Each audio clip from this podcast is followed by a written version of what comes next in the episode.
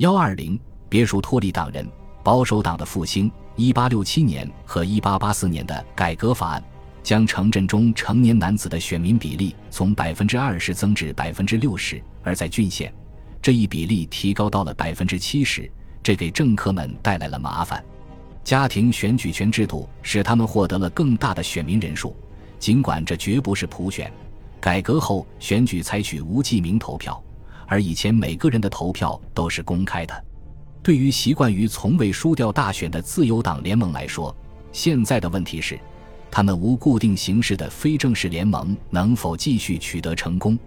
这个问题现在显得更加严峻。因为格拉斯顿的第一任政府于1873至1874年以传统的自由党的风格瓦解，然后以非传统方式败选，从而自1846年以来首次把权力转移给了保守党。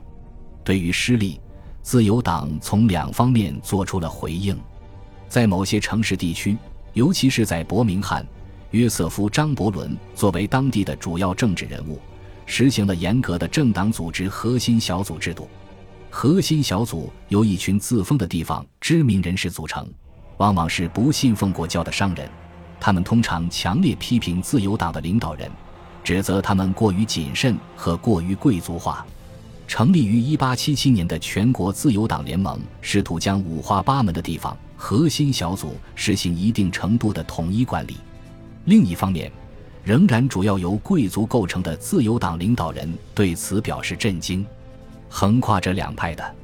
是具有很高威望的格拉斯顿。他是利物浦玉米商之子，在伊顿公学和牛津大学的基督学院受过教育。他本人是英国国教徒，但在他的职业生涯后期，对非国教教徒的诉求表示同情，因此能够吸引维多利亚时期各个社会阶层的好感。格拉斯顿背后没有核心小组为他撑腰，他的志向是获得国家的权利。而不是地方的权力基础，他从地方组织的领袖脱颖而出，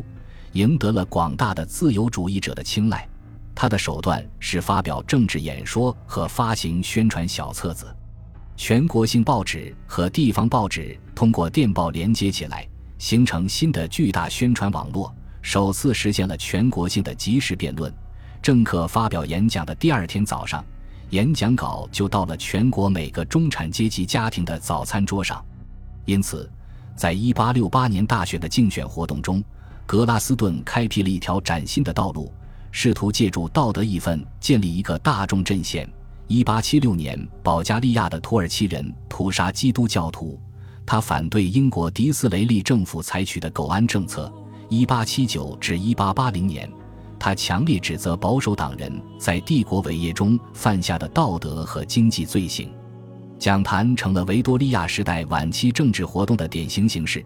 格拉斯顿发明了一个新的政治辩论论坛，他的同时代人，无论是自由党人还是保守党人，都不得不加入进来。1867年的改革法案为保守党带来了新的机遇。原来对失败习以为常甚至麻木了的保守党人。开始占上风了。一八六七年，全国保守与宪政协会联盟成立。一八七零年，中央办公室开始改善调整竞选策略。保守党的目标是城镇选区，要获得政治权利，保守党人必须将其基地从郡县扩大到新建的城镇和郊区。十九世纪七十年代和八十年代，他们在这方面取得了极大的成功。在迪斯雷利的领导下。他们令人信服地赢得了1874年的大选。在迪斯雷利于1881年去世后，在索尔兹伯里的领导下，保守党成为主要政党。保守党取得这样的成功，是因为这个政党将本质上拥护等级制、贵族和英国国教的政党与大城市中不断壮大的中下阶层的诉求联系起来。保守党成了有产者和爱国主义的政党。迪斯雷利认为。政治上的成功不仅取决于正确的方针政策，还取决于如何推介自己。一八七二年，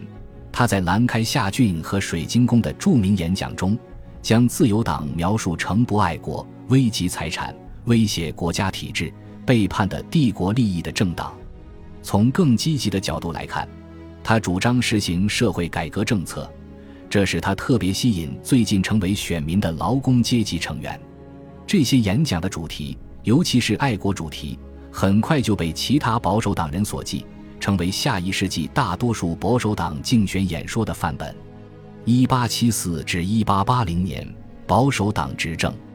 执政头几年进行了一系列社会改革，其中大部分是由内政大臣理查德·阿谢顿·克罗斯推动的，包括工匠的住所、公共卫生、互助会、河流污染、食品和药品销售。商业航运、工会、工厂、酒类经营许可和教育等都是立法的主题。其中许多改革在保守党执政之前就已经在酝酿中，在很大程度上应归功于皮尔派自由党的传统。正是这样的传统激发了上一届格拉斯顿政府的改革动机。这些改革对中产阶级利益的影响，可能比对劳工阶级的利益影响更大。并且，由于这些社会措施不是强制性的，其效果比预期的要有限。尽管如此，这些改革在为保守党造势方面起了重要作用。他们表明，保守党能够有效处理城市问题，并且为脱离民主已经实现的说法提供了依据。与德国保守派处理城市生活问题的方法相比，英国的改革更加具有整体性、协调性和建设性。但是，保守党的真正兴趣在于巩固城市中产阶级的基础，赢得劳工阶级的支持只是额外的收获。丑化自由党缺乏爱国主义精神，仅取得了部分成功，因为保守党声称自己是有能力奉行帝国主义的政党，但其在19世纪70年代后期对南非和阿富汗发生的事件处理不当，以及军事行动开支巨大，严重损毁了自己的声望。既要当帝国主义者，又要做到缩减开支这一中产阶级的美德，这十分困难。格拉斯顿的中洛西安郡系列演说巧妙地暴露了这种自我矛盾。